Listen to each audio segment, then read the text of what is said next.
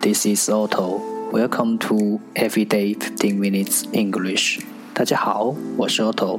您现在收听的是荔枝 FM 幺四七九八五六，读听每日十五分钟英语。欢迎收听，欢迎订阅。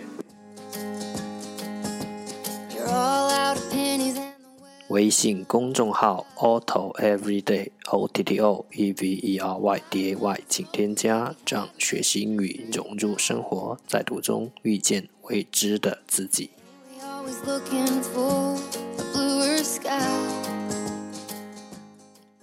让我们一起简单的坚持每一天。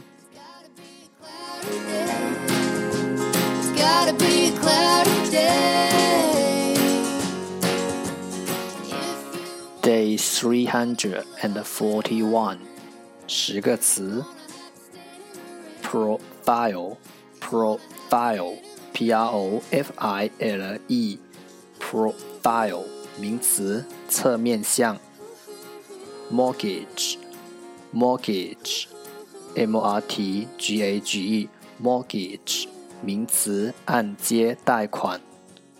Crystal，Crystal。 C R Y S T A L crystal 名词水晶。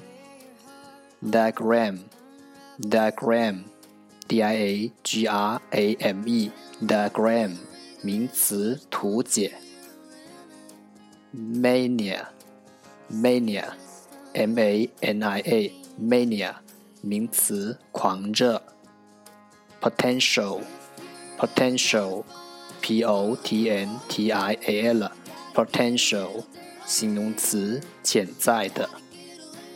evade evade e v a d e evade 动词，躲避。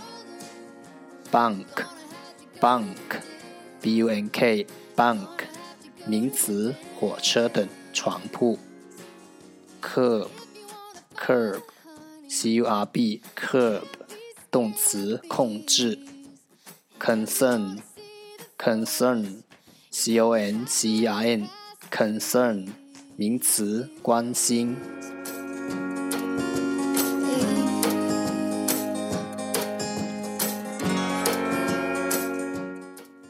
The second part English sentences one day one sentence 第二部分英语句子每日一句。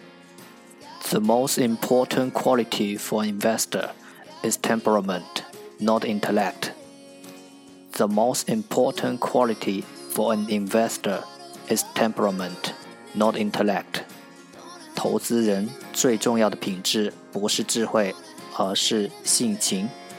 The most important quality for an investor is temperament, not intellect.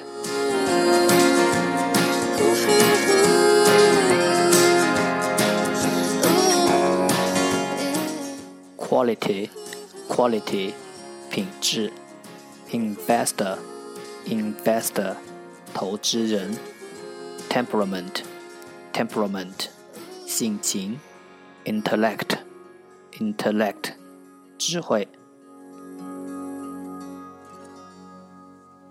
重复读。The most important quality for an investor is temperament, not intellect. The most important quality for an investor is temperament, not intellect.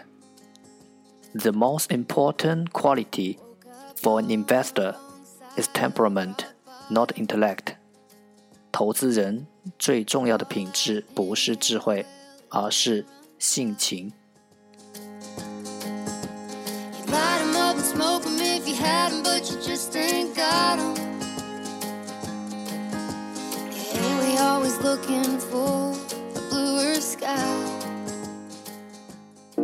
That's the end，这就是今天的每日十五分钟英语。